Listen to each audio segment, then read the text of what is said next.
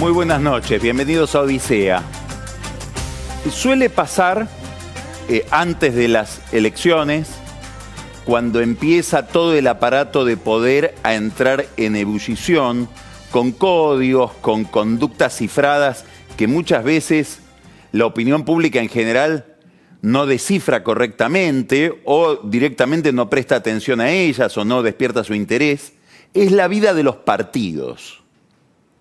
Ahora, en estos días en la Argentina, esa ebullición de los partidos, que tiene que ver con algo tan importante y estratégico como el armado de las listas que van a después expresar a la sociedad en, el Congreso, en las legislaturas, en este caso en los consejos deliberantes, ese fenómeno este año adquiere un relieve especial por algunas modificaciones, por algunas mutaciones que estamos registrando en la vida de los principales partidos políticos.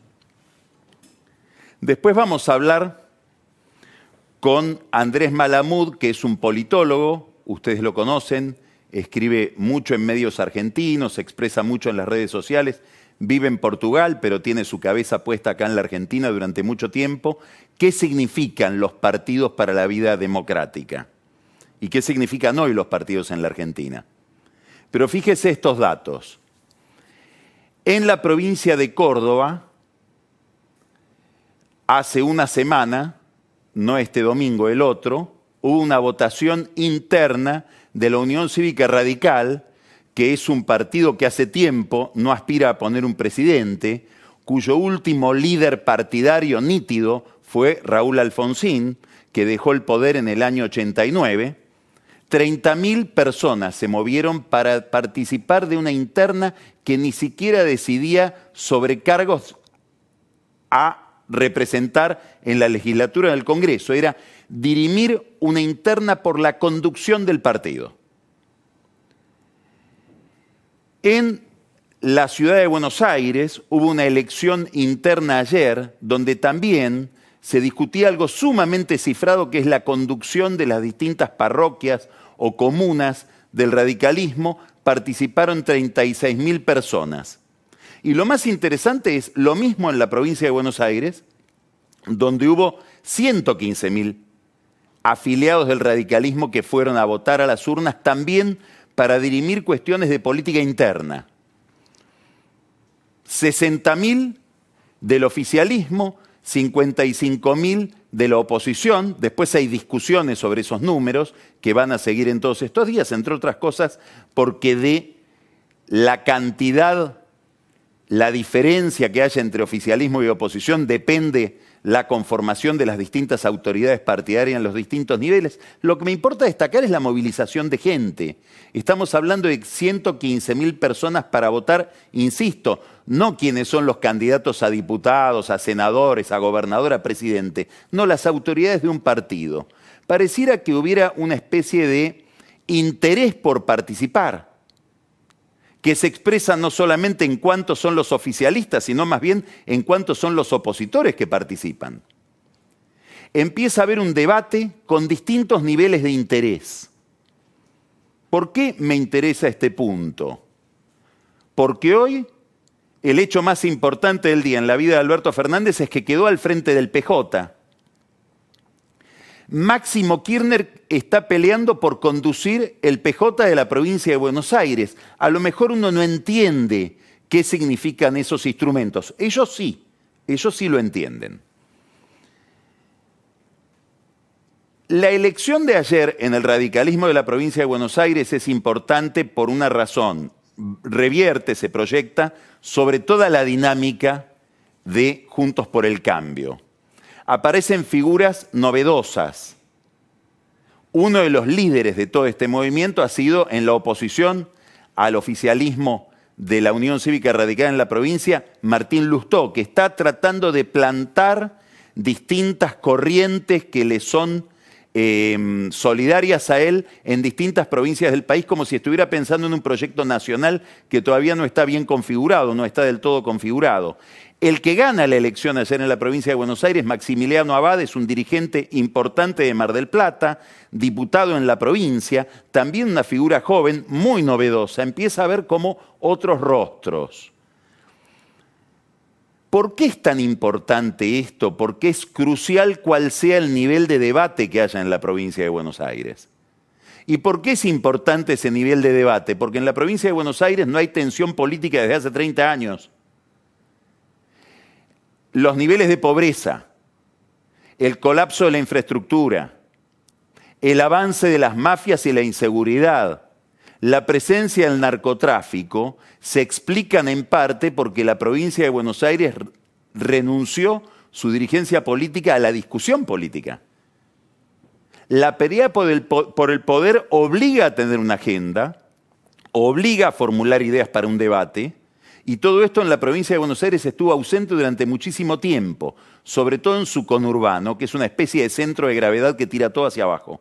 Cuando me refiero a todo, digo toda la sociedad argentina. Ahí está la gran pelea, entre otras cosas, porque el kirchnerismo basa su poder político y su poder sobre el PJ en la representatividad del conurbano bonaerense, de los conurbanos en general, pero sobre todo en el arraigo que tiene Cristina Kirchner en medio de los pobres. Eso es lo que le permite a Máximo Kirchner llegar a la conducción del PJ bonaerense, en un proceso que arranca con su padre y que tiene que ver con la colonización lenta pero persistente por parte de los Kirchner, que eran santacruceños y ahora se vuelven bonaerenses para controlar la sala de máquinas del PJ. En un país donde crece la pobreza, bueno, este es un fenómeno de primera magnitud que habla de problemas de largo plazo, no solamente de lo que está pasando hoy en el, peronismo de la provincia de Buenos Aires. Hay que mirar esos movimientos de Máximo Kirchner, hay que mirar hacia dónde va y hay que mirar con qué recursos lo hace, digo con qué recursos políticos. Aparecen figuras nuevas, aparece una discusión relativa a estas internas respecto de quiénes van a ser los candidatos de la oposición para enfrentar la maquinaria más importante del peronismo, que es este peronismo kirchnerista de la provincia de Buenos Aires, que gobierna en La Plata con Kisilov.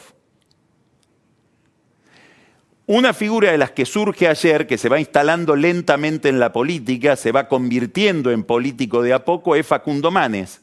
¿Va a ser el primer candidato a diputado? De la oposición el año que viene o va a ser Santilli, implantado en la provincia de Buenos Aires por la reta? Hoy hay una foto que se sacan juntos Jorge Macri con Patricia Bullrich. Nos están sugiriendo que quieren ser los primeros candidatos en la capital y en la provincia de Buenos Aires para disputar el poder este año en las listas por las diputaciones. Es una discusión que está abierta, a la que uno le podría agregar otras hipótesis, podría pensar en otros intendentes del conurbano también con aspiraciones a asomar la cabeza, Valenzuela, por ejemplo, digo Valenzuela de 3 de febrero. Todo esto se recorta sobre el paisaje de una gran incógnita que es qué va a hacer María Eugenia Vidal. ¿Va a ser candidata este año? ¿Lo va a hacer en la provincia de Buenos Aires, donde probablemente nunca más quiera volver? ¿O va a ser candidata a diputada en la capital federal, al amparo de la reta? ¿Va a haber una pelea Bullrich-Vidal? ¿O van a deponer armas ambas para que sea el candidato Martín Lustó? También con el aval de la reta. En todos estos movimientos hay que decir que la reta se fortalece. En la interna de ayer de los radicales bonaerenses. Los dos bandos al final confluyen por ahora en la reta. Hay un viejo dicho de Julio Argentino Roca, lo dice en una entrevista que le hacen en la capital de Rosario en el año 1880, que está hecho a la medida de la reta. El que quiere que lo sigan tiene que caminar adelante. Habrá que ver si la reta empieza a caminar adelante. Hasta ahora está como quieto frente a todos estos movimientos. Todo esto abre muchos temas para el análisis, muchos temas para discutir, el papel de los partidos termina siendo central en la marcha de los gobiernos. Después me gustaría preguntarle a Andrés Malamud sobre este tema. En el fondo el problema que tiene Alberto Fernández es el problema de los límites que le impone el partido. Acaba de aparecer el libro de Mauricio Macri, Primer Tiempo. Es un libro donde Macri analiza su presidencia y se enfoca en un problema cuáles fueron o debieron ser sus relaciones con el peronismo, con el peronismo no kirchnerista. Queda solapado otro problema mucho más importante, cómo fueron sus relaciones con el radicalismo, cómo fueron las discusiones con la coalición cívica de Carrió. ¿Hubiera sido distinto el gobierno de Macri si los hubiera incorporado más? ¿Hubiera tenido que resignar un poco más de programa, pero hubiera tenido más sustentación política? Todas preguntas para Malamud, que yo prefiero no contestar. Por supuesto, en la vida interna de los partidos se va a dirimir, sobre todo en el peronismo, un problema central. ¿Qué nivel de fragmentación va a haber en las provincias? Sobre todo en las provincias donde se eligen senadores. ¿Por qué? Porque Cristina Kirchner y el oficialismo en general quiere llegar a los dos tercios del Senado. Y para eso están pensando en distritos donde el peronismo estratégicamente dividido, astutamente dividido, pueda llevarse las dos bancas de la mayoría y una por la minoría, que es la única forma probablemente que tenga de aproximarse a un número imposible que son los dos tercios del Congreso. ¿Para qué? Para cambiar la Corte, centralmente. Esto es un puente que nos lleva de la vida de los partidos a las relaciones entre política y justicia. Hay una obsesión judicial en el oficialismo y sobre todo en el kirchnerismo.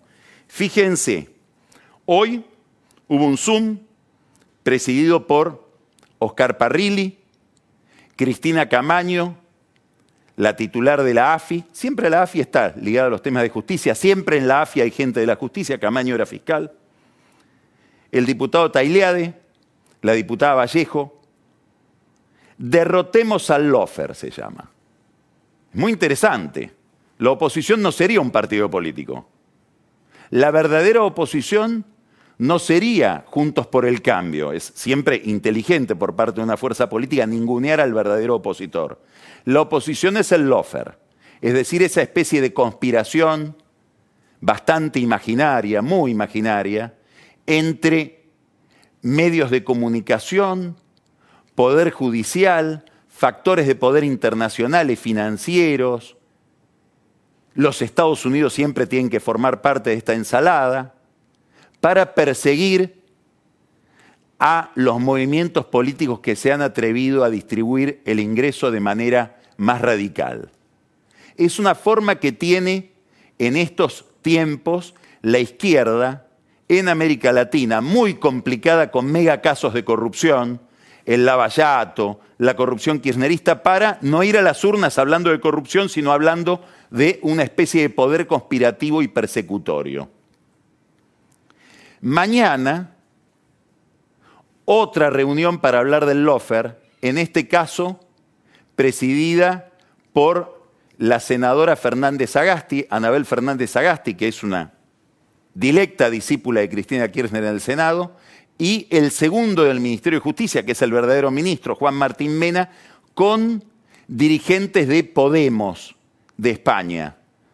Un poco de modé la cosa porque Podemos está en recesión ahora, está perdiendo mucho volumen en España. De hecho, su líder tuvo que dejar la vicepresidencia del gobierno en eh, la Moncloa para ir a buscar votos en la Comuna de Madrid, eh, Pablo Iglesias. Pero una convergencia de la cámpora en este caso. Los primeros eran kirchneristas, no camporistas. Los de mañana son la cámpora pura para hablar del offer. Hay algo apócrifo en todo esto. Los chicos dirían algo trucho. Hay algo por lo cual no se los debe tomar demasiado en serio. El periodista Iván Jadrowski acaba de publicar que habría habido una reunión de seis horas después de la apertura de sesiones en el Congreso entre Cristina Kirchner y Sergio Massa. El que en plena ola de lo que Cristina considera el lofer, decía los voy a meter presos a todos, hablando de Cristina y de su grupo. El que decía, está registrado en infinidad de videos, que él no podía participar de listas con la cámpora porque sería participar de listas con gente que usa el Congreso para resolver sus problemas judiciales. Sergio Massa, que se cansó de pasar veranos con el fiscal Stornelli en el, balneario CR de Pinamar. Probablemente el mejor amigo que tiene en la política, el fiscal Marijuán, que andaba con su excavadora por las estancias infinitas de Lázaro Báez buscando los fondos perdidos de los Kirchner. Cristina Kirchner tuvo que acercarse a Massa para ganar el poder. Tanta preocupación por el lofer, tanta intransigencia, parecería que no hay que tomarla tan en serio, que medios se están burlando de nosotros con esas banderas tan estridentes, tan enardecidas. La verdadera pelea por la justicia no pasa por acá, pasa por otro lado, está como tercerizada. ¿Tercerizada en quién? En dos empresarios, Cristóbal López y Fabián de Sousa. Cristóbal López, un hombre que obtuvo gran parte de su fortuna gracias a las concesiones de juegos de azar, extraordinariamente ligado a Néstor Kirchner, Fabián de Sousa, sus socios, su socio, fueron procesados por haberse quedado con 8 mil millones de pesos que pertenecían a la FIP, ellos los retenían en una empresa oil de combustibles, en vez de transferir ese dinero que le cobraban al público, se lo quedaban para ellos para poder seguir comprando empresas. El gran negocio de hacer negocios con impuestos en la Argentina. Bueno, ellos ahora, la investigación que se seguía sobre ellos, la presentan también como una especie de lofer, detrás del cual estaría la extorsión de Mauricio Macri y su gobierno. ¿Qué es lo interesante de esto? Que ponen el énfasis o ponen el foco en una persona que es una persona muy ligada a Macri, Fabián Rodríguez Simón, conocido como Pepín, a quien le investigan el teléfono a ver cuáles eran sus contactos por teléfono. ¿Quién hace esta investigación? La jueza Servini de Cubría. ¿Para qué?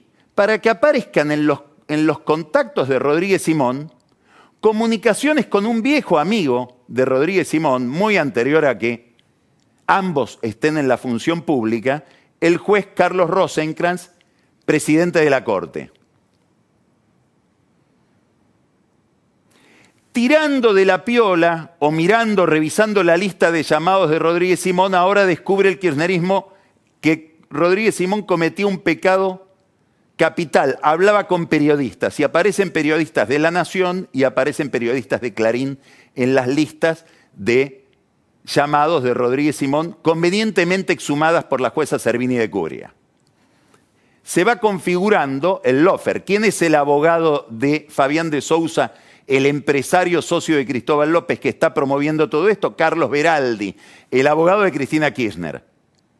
De ahí viene la fantasía, seguramente afiebrada, de que al abogado de Cristina Kirchner se lo pagan con fondos del juego Cristóbal López y Fabián de Sousa, lo cual seguramente no debe ser así.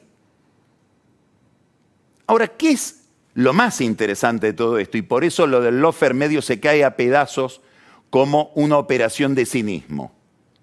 Usted se acuerda de esas grabaciones que infelizmente publicó la prensa grabaciones privadas entre Cristina Kirchner y Oscar Parrilli, donde lo maltrataba a Parrilli en conversaciones privadas donde además se refería a otras figuras de la política.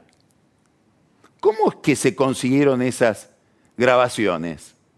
Porque la AFI eligió a la jueza Servini de Cubría para que las hiciera. Y en vez de destruirse, se circulaban entre los medios. El lofer contra Cristina, contra Parrilli, sí existió existía en el juzgado de Servini de Cubría, donde entre otras cosas trabajaba, si no es que trabaja, la hija de Jaime Estiuso.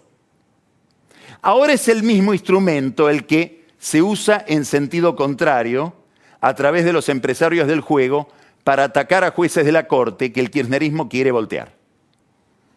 Y también, como siempre, para atacar a los medios, cosa en la cual Servini de Cubría es experta. Recuerden que sí quiso aplicarle censura previa a Tato Bores, miren de la época que estoy hablando, para que no pueda nombrarla en la época en que ella estaba salpicada por el caso Yomagate.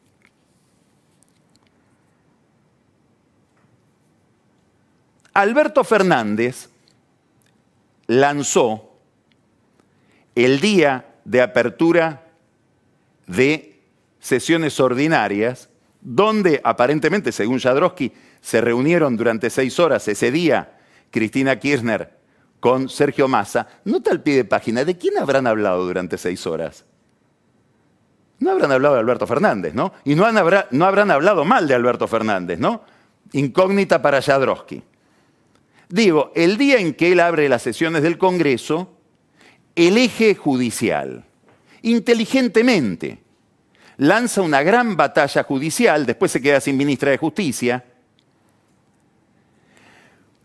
para sacar de la tapa de los diarios, para correr del eje de discusión, el gran problema que tiene hoy el gobierno, que es el problema de las vacunas y la vacunación.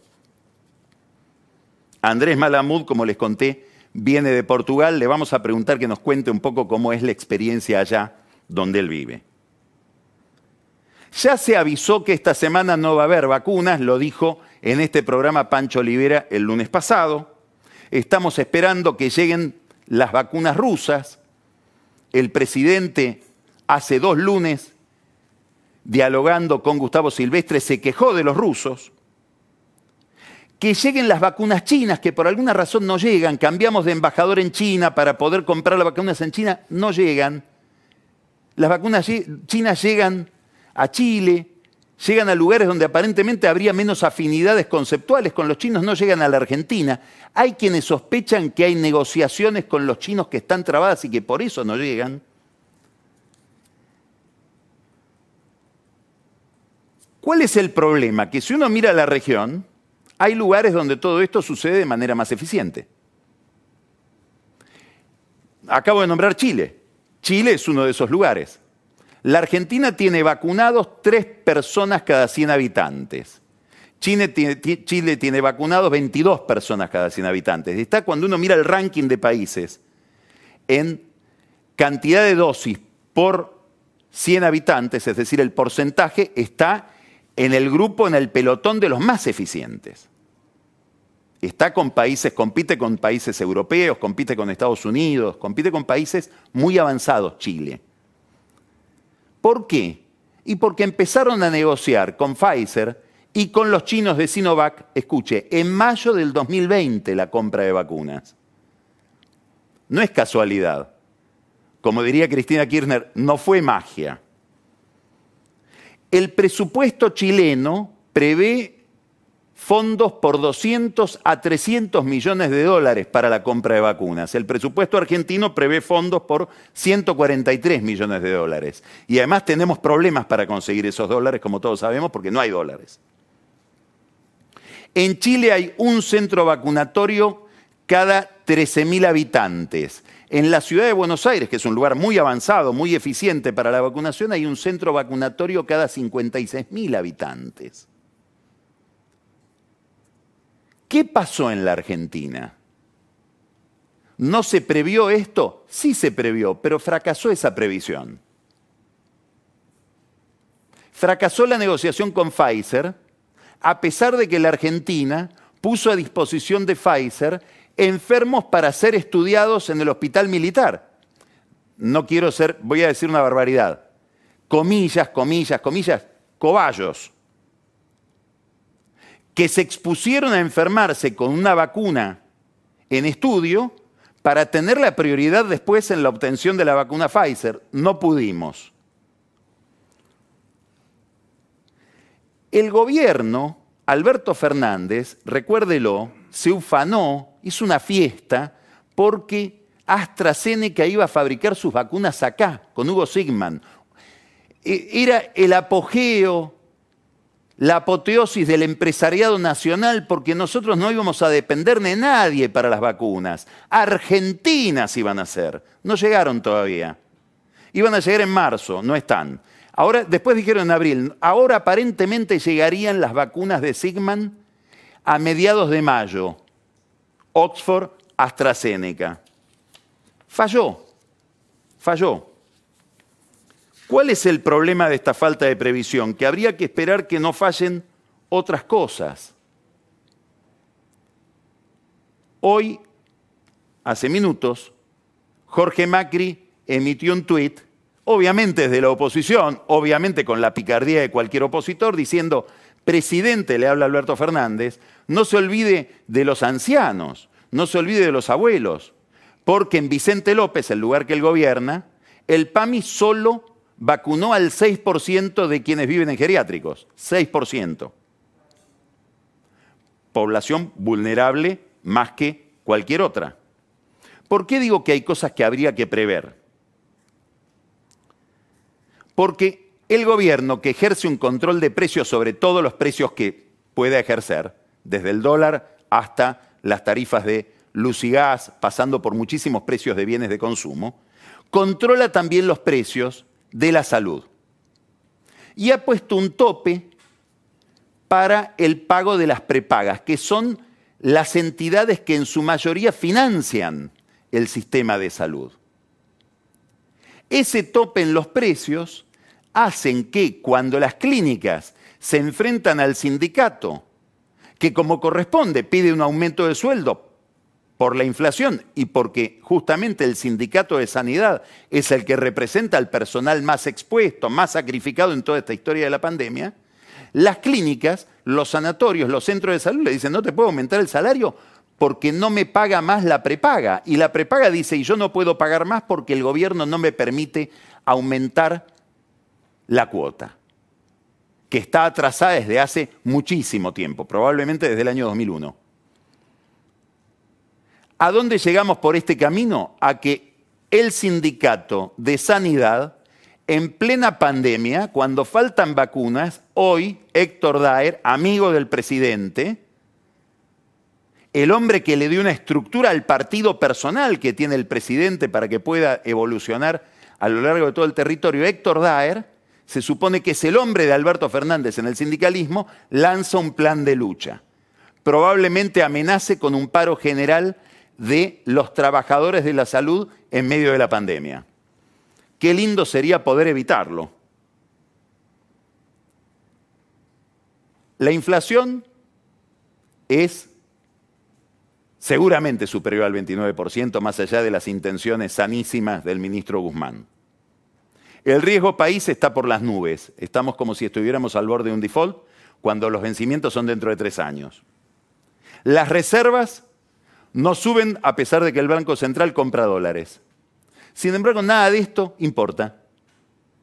La pregunta es, ¿y cómo le va a ir al gobierno a las elecciones? Depende solamente de las vacunas. Como si todo lo demás ya lo hubiéramos resignado. Hay un economista santiagueño que se llama Castor López. Y él dice que este cuadro que acabo de trazar donde ya no importa la inflación, nos acostumbramos a vivir sin reservas, con un costo del financiamiento que hace imposible cualquier, cualquier proyecto productivo, es un caso de subdesarrollo sustentable. La Argentina, un caso de subdesarrollo sustentable. Empezamos Odisea.